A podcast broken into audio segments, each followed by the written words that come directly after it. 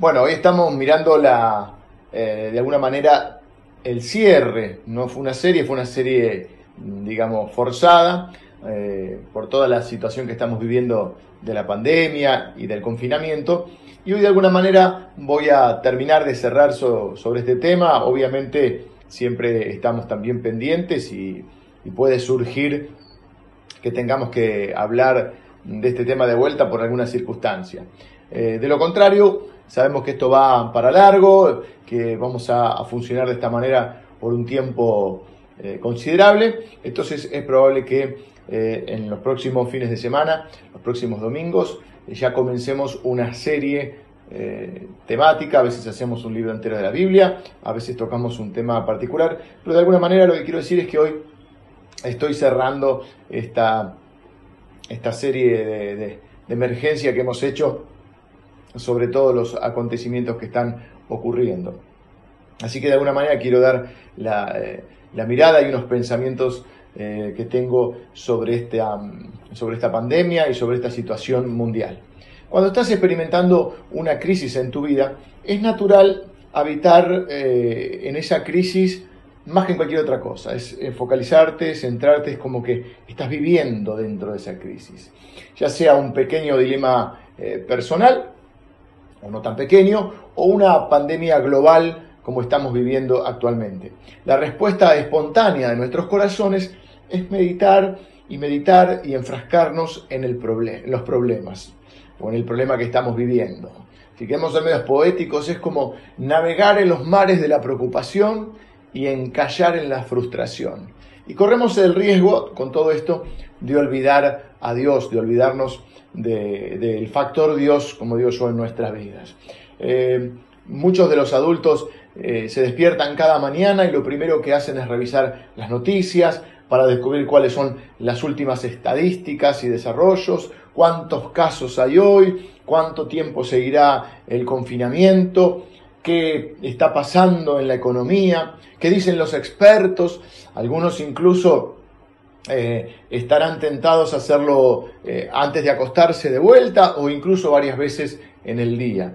Eh, mantenerse informado y tomar decisiones sabias basadas en esa información es algo bueno. Siempre para tomar buenas decisiones tenemos que poder tener la mayor información posible. El problema es cuando desarrollamos un, hábito que es poco saludable en nuestros corazones, donde meditamos en los problemas pero nos olvidamos de Dios y estamos solo enfrascados en eso. Los más jóvenes, en cambio, quizá no están tan pendientes de las noticias, pero no significa que no tengan que enfrentar pensamientos negativos, eh, relacionados, creo yo, con, ansiedades, eh, eh, de cómo se va a desarrollar su futuro, frustración por los planes y sueños en algunos casos postergados y en algunos casos ya frustrados. La frustración de lo que nos perdimos, para algunos será eh, una fiesta, quizá la fiesta de graduación, un viaje, eh, quizá muchos tuvieron que posponer, eh, quizá vos me estás mirando y tuviste que posponer tu casamiento. Pensalo, quizá Dios te está dando una segunda oportunidad. No, bueno, eso es un chiste. Pero por ahí tuviste que, posponerlo, no suspender, posponer el casamiento. quizá otros tuvieron que mm, eh, se encontraron con que esperaban, eh, tenían eh, unos planes para, este año y, no los pueden llevar a cabo. Además, la frustración de no poder ver a, tu gente favorita, ¿no? a tus amigos, parte de tu familia, a tus compañeros, no poder realizar muchas de las actividades que, realizabas, ¿no? Quizá practicabas algún deporte semanal o varias veces a la semana, quizá tomabas clases de arte, no sé, tenías un montón de actividades de las cuales eh, o las cuales te gustaban y ahora está la frustración de no poder hacerlo. todo esto de la frustración que tiene que ver con, digamos, con lo que podía haber sido y no fue, tenemos o le podemos sumar la preocupación de lo que va a venir. La preocupación de no saber eh, cómo vas a rendir los exámenes. Y si es que los vas a rendir, los vas a hacer a distancia, te los van a tomar, no te los van a tomar, van a extender el periodo luego de, clases y no vas a tener eh, vacaciones.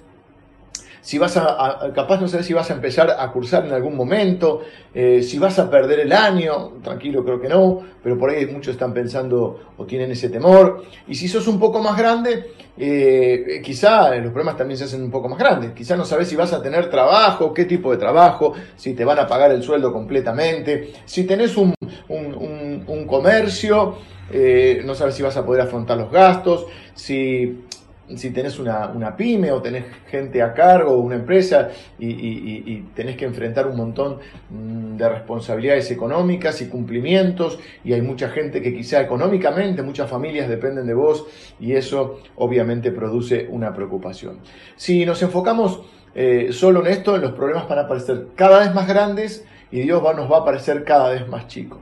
Por eso quiero alentarte a que uses varias armas que la palabra de Dios nos enseña. Creo que una de las más poderosas armas contra eh, todo esto es la gratitud.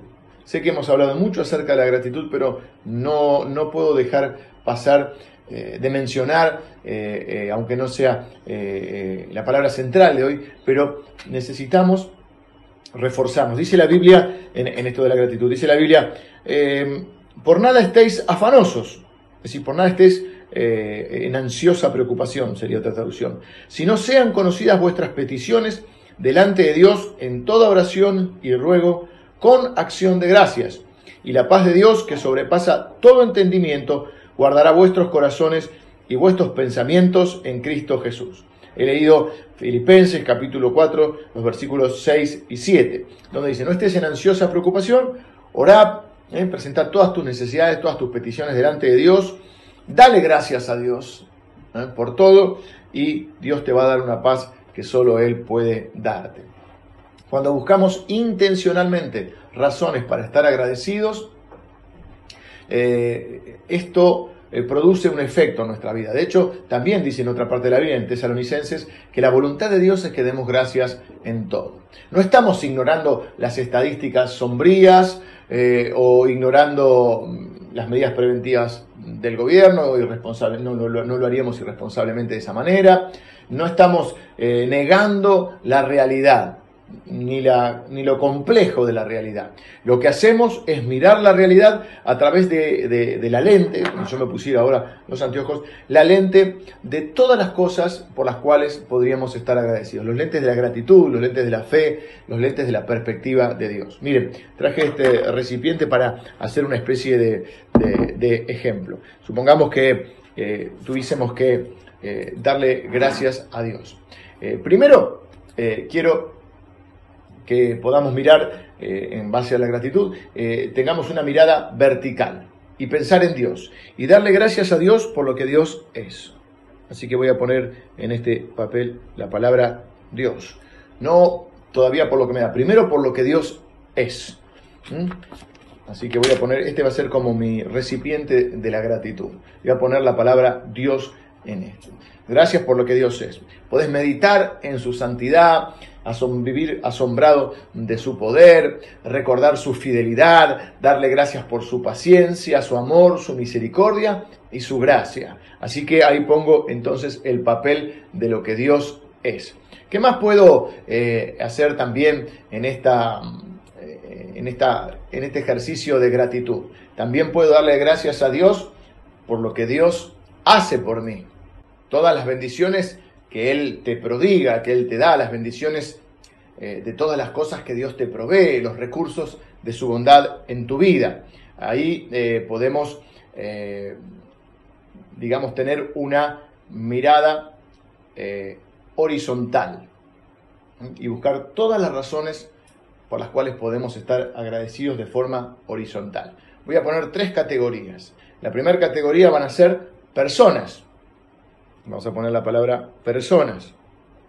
Esto es un ejercicio que estaría bueno que lo puedas hacer luego. Eh, puedes hacerlo un repaso mental junto conmigo ahora y luego, bueno, esto es una ilustración, pero quizá te sirva hacerlo de alguna manera así eh, simbólica, ¿no? Eh, tres categorías. Personas, lugares y cosas. Vamos a empezar por personas. Dentro de las personas voy a anotar eh, en, este, en este papel mi familia. la familia que Dios me dio. Es decir, le voy a dar gracias a Dios. Bueno, vamos a hacer así, personas, me voy a poner adentro eh, y le voy a dar gracias a Dios por las personas que puso en mi vida.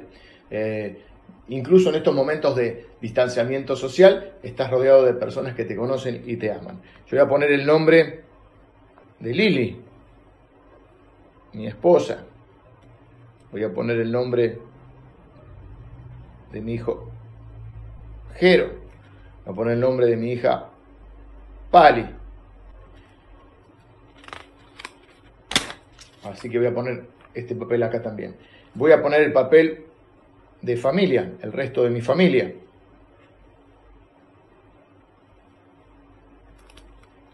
Puedo poner también un papel por los amigos, pero que me alcancen los papeles. A veces no te alcanzan eh, tantas eh, razones por las cuales darle gracias a Dios.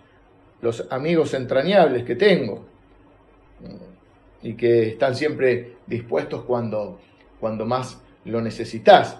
Ahí voy a poner amigos, voy a poner mm, la familia de Dios, la familia de Dios, que es la iglesia. Tantos también hermanos entrañables, entre los cuales eh, están ustedes y a los cuales extraño un montón y no está la posibilidad ahora eh, de darnos un abrazo, de, estar juntos, pero eh, están siempre en nuestros corazones y en nuestras oraciones. Así que voy a poner, acá puse la familia, ahora pongo la familia de Dios y los amigos. Así que ahí podemos poner las personas. En este momento de distanciamiento social, estás rodeado de personas que te aman, te conocen y que te mandan mensajes, te llaman, hacen una videollamada y que van a caminar con vos, pases por lo que pases. Dale gracias a Dios por esa gente incondicional en tu vida. También vamos a darle gracias a Dios por los lugares. Hay un montón de, lugares por los cuales podemos gracias, darle gracias. ¿A qué me refiero con los lugares? Bueno, tal vez eh, lo primero que podés darle gracias a Dios es porque tenés un lugar donde podés pasar este confinamiento. Tenés una casa, un departamento, un ámbito donde podés pasar este confinamiento, donde tenés eh, las comodidades eh, para poder atravesarlo, donde tenés un, techo, una cama, donde podés darte un baño, donde tenés eh, la posibilidad, quizá algunos, de tener un, parque, un jardín, un ámbito donde moverte, diferentes quizá ámbitos de tu casa, donde podés estar seguro, donde podés comer, relajarte, quizá dormir, hacer ejercicio, eh, mirarnos ahora o compartir juntos la palabra. Gracias a Dios porque tenés un lugar, eh, varios lugares donde, donde estar en tu casa. También puedes darle gracias a Dios porque tenés un un lugar cercano donde puedes ir a comprar todo lo que te hace falta, el supermercado, lo que fuera. Pero vamos a poner lugares. Y ahora vamos a darle gracias a Dios por las cosas que Dios te da. Eh, la tecnología que estamos usando para conectarnos, eh, los libros, las películas, la música, los juguetes, eh, las cosas que puedes usar para entretenerte solo o con tu familia y, todas las cosas que hay en nuestra casa y que nos hacen eh, la vida un poco más fácil y disfrutar un poco mejor. Eh, sea agradecido, así que vamos a poner cosas aquí. Y bueno, luego hay un, papel más que voy a poner que, tiene que ver con, con todas las otras bendiciones intangibles, le voy a poner, intangibles.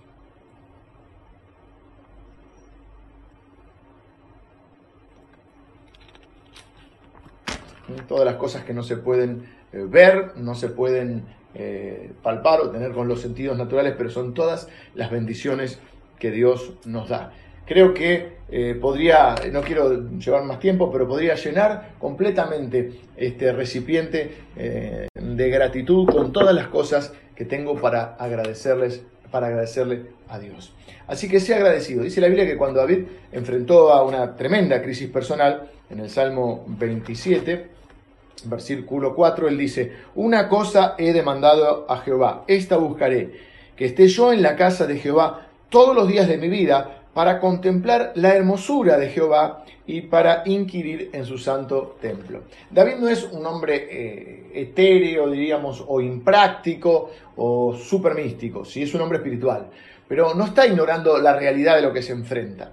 ¿eh? La, fe no es la evasión de la realidad. El Evangelio no es un poder para evadir o un método para evadir la realidad. Es un poder para transformar la realidad, para enfrentarla, para atravesar las circunstancias que Dios eh, permite en nuestra vida. Pero David entiende que solo puede interpretar su situación correctamente y responder apropiadamente cuando lo mire a través de eh, la lente o de los lentes de la impresionante belleza del Señor. Por eso dice, para contemplar la hermosura de Dios. Al igual que David, solo vas a entender esta crisis o cualquier otra situación que te preocupe en la vida, solo vas a poder interpretarla correctamente y responder bíblicamente a ella si la miras a través del espectacular esplendor de tu Señor, su carácter, su gracia, su gente, sus lugares y sus cosas, ¿eh? todo eso que Él también te ha dado. Si haces eso,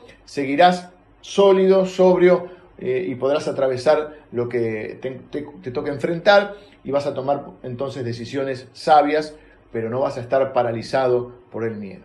Hay realmente pocas herramientas más potentes contra la preocupación eh, en este momento que, o el miedo en este momento, que la gratitud. Eh, así que contá tus bendiciones. Cuando nosotros somos agradecidos, recordamos lo que Dios es y lo que hace por nosotros y lo que nos da.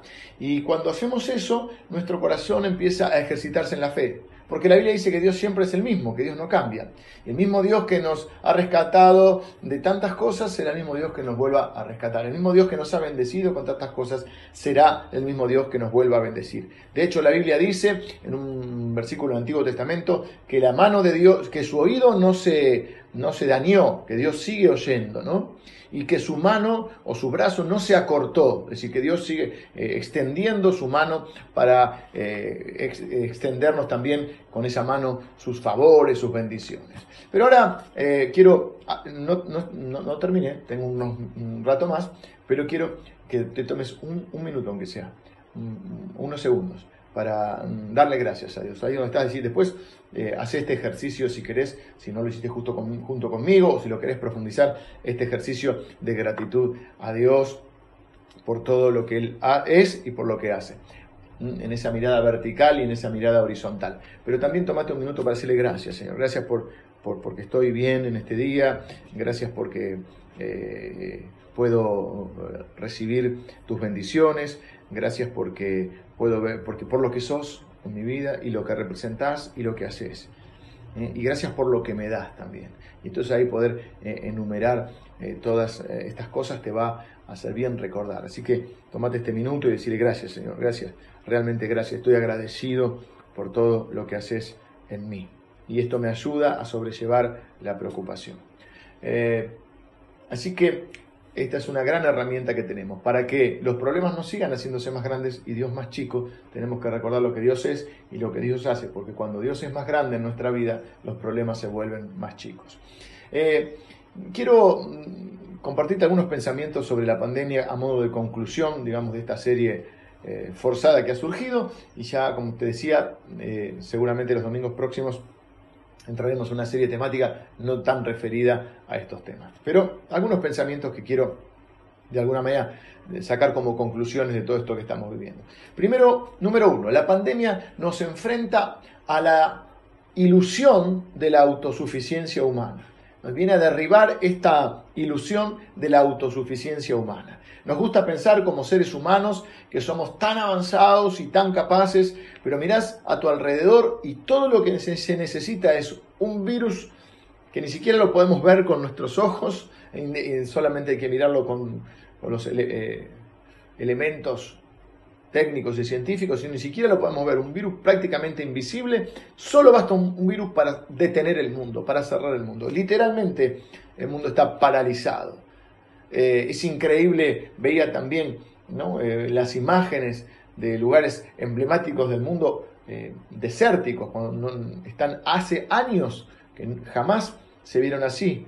Creo que ni algunos ni, ni en la Segunda Guerra Mundial. También vemos cómo la, de alguna manera se está tomando un respiro la naturaleza.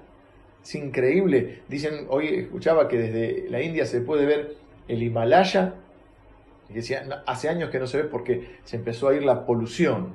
Eh, los mares están descansando, hay animales que, se creían extinguidos, que están empezando a aparecer. Eh, en, Barcelona es el aire más puro en los últimos 100 años.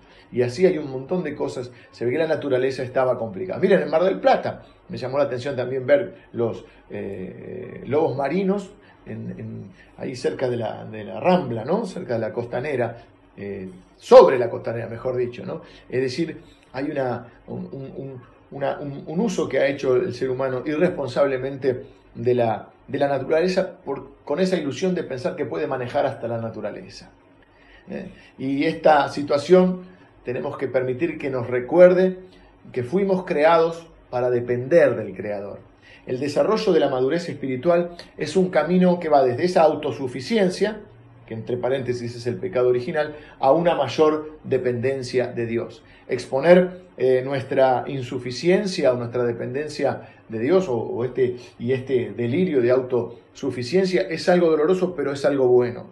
Porque eso es lo que muchas veces nos hace llegar a Dios cuando nos damos cuenta que no somos tan omnipotentes como pensábamos y que necesitamos un Dios, cuando vivimos situaciones donde nos queda, no nos queda otra que mirar al cielo y preguntarnos, ¿existirá un Dios? Y si existe un Dios, ¿podrá ayudarme y, buscar el, auxilio de Dios? Porque ese es el pecado original del ser humano. No tiene nada que ver ni con el sexo, ni con nada de eso que, que, a veces la gente cree, de la manzanita y esos mitos, sino con la idea de ser iguales a Dios y de no depender de Dios.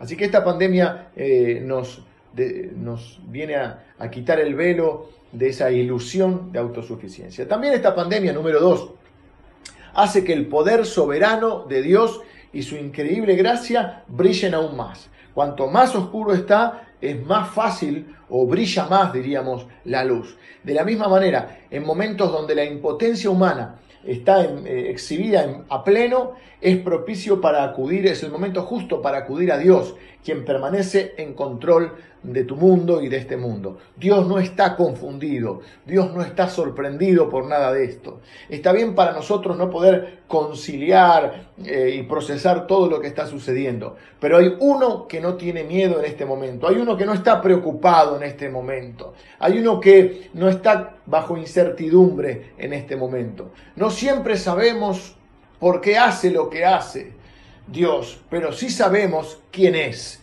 y sabemos lo que ha prometido a nosotros sus hijos. Este tiempo de angustia nos recuerda que Jesucristo es la roca sólida para nuestra vida y todas las demás cosas en las cuales eh, quizá hemos confiado en algún momento de nuestra vida, nos damos cuenta que es arena eh, que se hunde. Esta pandemia también, eh, en tercer lugar, nos recuerda que hay una pandemia mucho más peligrosa y de la cual no se habla tanto y suena como muy religioso, pero es una realidad, la pandemia del pecado. No todo el mundo va a dar positivo para el coronavirus, pero todo el mundo, dice la Biblia, ha sido infectado por el pecado. Desde el nacimiento, dice la Biblia en el Salmo 51.5, he aquí en maldad he sido formado y en pecado me concibió mi madre. Eh, eh, esto tiene que ver con la caída del ser humano, eh, con a partir de la, de la caída del, primer ser humano, de Adán, dice la Biblia que la, humanidad fue catapultada a una condición de pecado. La Biblia dice que a partir de ahí todos somos pecadores y que la consecuencia del pecado eh, es la muerte. El pecado es eternamente más destructivo de lo que el coronavirus jamás podrá ser. Pero hay una, una cura conocida, una, una vacuna contra el pecado. Dice que Dios miró al mundo con increíble amor y con increíble misericordia y decidió que no dejaría que nosotros eh, pereciéramos por siempre de esta enfermedad que es el pecado. Juan 3:16, uno del versículo más eh, conocidos de la Escritura y más citados, dice que de tal manera amó Dios al mundo que dio a su único Hijo para que todo aquel que en él cree no se pierda, mas tenga vida eterna. ¿Qué quiere decir? Que el pecado es algo que nos infectó a todos, en ese primer hombre, en ese primer Adán. Adán justamente significa así, eh, primer hombre, ¿no? Pero dice la Biblia que Jesús es el segundo Adán. Es, Jesús es el, el, que viene a darnos una nueva humanidad, una nueva condición, eh, a quitar la maldición del pecado para traer sobre nosotros la bendición de Dios y con ella la, la cura para esta enfermedad que es el pecado. Por eso la Biblia dice, la consecuencia del pecado es la muerte, pero el regalo de Dios es vida eterna en Cristo Jesús. Para eso es necesario arrepentirnos de, de, este, de estos nuestros pecados y poder poner eh, la fe en Jesús, reconociéndolo como ese Salvador que necesitamos. Como dice la Biblia, eh, es el, Él es el único camino al Padre. Jesús mismo dijo, yo soy el camino, la verdad y la vida, nadie viene al Padre si no es por mí. Eh, bueno, en cuarto lugar, esta, esta pandemia nos recuerda que nada en toda la creación puede separarnos del amor de Dios. Esto es una, una, de las verdades más increíbles para nuestra vida. Nada en toda la creación puede separarnos de Dios ni de su amor ilimitado, incondicional y eterno. Romanos, eh, un, también un pasaje eh, emblemático para los cristianos, Romanos capítulo 8, eh, en el versículo 31 dice, que pues diremos, si Dios es por nosotros, ¿quién contra nosotros? El que no escatimonia a su propio Hijo, sino que lo entregó por todos nosotros, ¿cómo no nos dará también con él todas las cosas? ¿Quién acusará a los escogidos de Dios? Dios es el que justifica. ¿Quién es el que condenará? Cristo es el que murió, más aún el que también resucitó, el que además está a la diestra de Dios, el que también intercede por nosotros. ¿Quién nos separará del amor de Cristo? Tribulación o angustia, persecución, hambre o desnudez o peligro o espada. Ahí podríamos decir o el coronavirus. Como está escrito, por causa de ti somos muertos todo el tiempo, somos contados como ovejas de matadero. Pero miren lo que dice. Antes, en todas estas cosas somos más que vencedores por medio de aquel que nos amó. Por lo cual estoy seguro de que ni la muerte, ni la vida, ni ángeles, ni principados, ni potestades, ni lo presente ni lo porvenir, ni lo alto ni lo profundo, ni ninguna otra cosa creada nos podrá separar del amor de Dios que es en Cristo Jesús, Señor nuestro. Tremenda mm, verdad para nuestra vida que afirma nuestros corazones en la gracia de Dios. El domingo o ahora los domingos tenemos que asistir a la iglesia desde nuestro living o desde algún ámbito de nuestra casa y vernos eh, vía eh, computadora o por televisión. Es triste, no podemos abrazar a nuestros hermanos, a nuestras hermanas, no podemos escucharlos eh, adorar a Dios. Una de las cosas que a mí me gusta es cuando puedo escuchar a todo el pueblo de Dios unido adorando eh, a Dios. Eh, no podemos unos a otros afirmarnos en, la gracia del Evangelio de forma personal. Mm, todos estamos, todos estamos sintiendo este, este efecto de la distancia social. Pero yo sé esto, Ninguna distancia social puede separarte de tu Salvador, ni de su amor, ni de su bondad, ni de su misericordia. Tu mejor amigo, aquel que te ama más profundamente que nadie, y, tu, y aquel que es tu compañero más fiel no conoce la distancia social. Dios no tiene problemas con el confinado, no está confinado. Él se acerca especialmente a los corazones solitarios en tiempos como este. Al que está, dice la Biblia, que Dios habita en las alturas eh, de su santidad, pero que habita con el quebrantado y humilde de corazón. Aquel que es capaz de poder decir, yo Señor, te necesito, aquel que Dios ve que está necesitado, que está eh, angustiado, y con nosotros porque somos sus hijos. Así que ninguna pandemia, escúchame bien, ninguna pandemia tiene el poder de remover o alterar lo más precioso en tu vida, tu relación con Dios y su eterna gracia. Esta pandemia, eh, por último, nos hace anhelar nuestro destino final.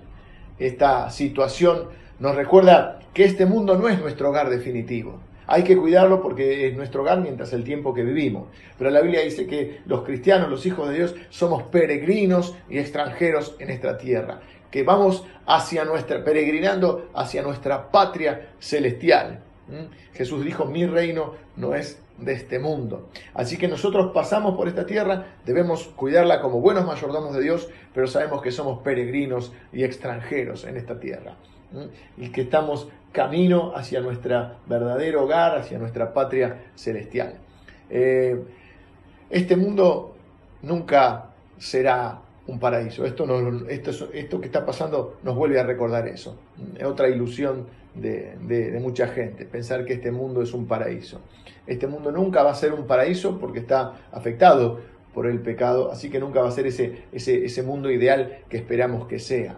Pero ese paraíso que esperamos va a llegar y será nuestro por la gracia de Dios. La promesa final del Evangelio es esta. Habrá un día en que todo sufrimiento terminará para siempre y estaremos en un lugar donde no habrá, dice la Biblia en Apocalipsis 21.4, ya al final de la Biblia. El último capítulo de la Biblia es Apocalipsis capítulo 22.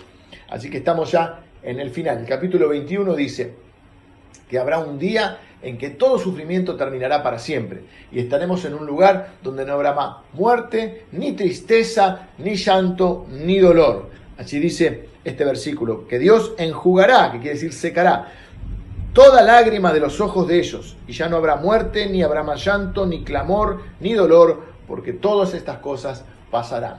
La esperanza del cielo no es un deseo sin fundamento, no es una ilusión para aquellos que abrazan algún tipo de delirio religioso. La esperanza en la promesa de Dios es una expectativa segura, en un resultado garantizado por Dios. El paraíso está llegando y es tuyo por la gracia de Dios. Es difícil imaginar ahora mismo, eh, pero habrá un momento en el que recordaremos eh, todo esto como, como un breve momento de problemas en nuestra vida. Lo haremos en un mundo perfecto, en un cielo y una tierra nueva, con cuerpos perfectos, con corazones perfectos y en una perfecta relación con Dios. Todo esto se supone eh, que pasará, se supone o se cree que pasará, y, todo será como debería ser. Eh, y viviremos en paz y en justicia para siempre y por siempre. Claro, eh, para muchos esto es una ilusión, para los hijos de Dios esto es una certeza porque es lo que ha prometido Jesús. Todas las profecías que se hicieron eh, cientos de años antes, miles de años diría, antes de Jesús, sobre Jesús, pero antes de que Jesús viniera a la tierra, todas se cumplieron. Eh, incluso, como vimos en la Pascua, la, la, forma en que iba a morir y cómo él también iba a resucitar. Solo queda una promesa eh, por cumplir de parte de Jesús, una profecía, que es que Él, como ascendió a los cielos luego de resucitado, que así va a volver y va a venir a buscar a su iglesia y a los suyos.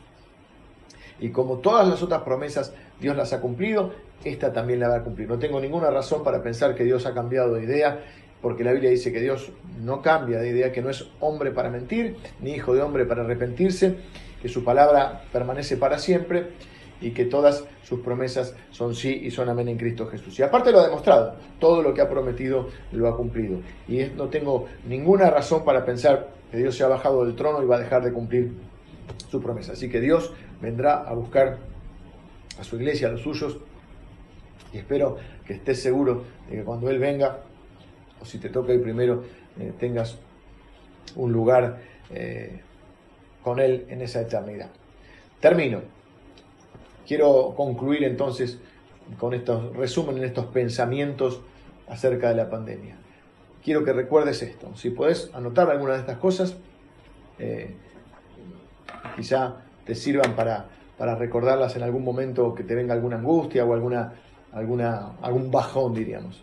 Ninguna distancia social puede separarte de tu Salvador, ni de su amor, ni de su bondad, ni de su, ni de su misericordia. Ninguna pandemia tiene el poder de remover o alterar lo más precioso en tu vida, tu relación con Dios y su eterna gracia. Ninguna circunstancia adversa, incluida esta pandemia, tiene el poder de negar o anular ninguna de las preciosas y grandísimas promesas que Dios nos ha hecho. Este tiempo de angustia nos recuerda que Jesucristo es y será nuestra roca sólida y todas las demás cosas en las que hemos confiado no son un fundamento sólido, son arena que se hunde. Esta situación nos recuerda que este mundo presente nunca será el paraíso que anhelamos que sea, pero ese paraíso llegará y será nuestro por la gracia de Dios. En este momento de miedo, de angustia o de preocupación y de incertidumbre, nos recuerda las verdades más preciadas del Evangelio. En lugar de centrarnos en lo negativo, ¿qué tal si meditamos en estas verdades? Mantenete a salvo, confiado, eh, toma todas las medidas que tengas que tomar, eh, pero recordá a Jesús y las glorias de su Evangelio, de su gracia.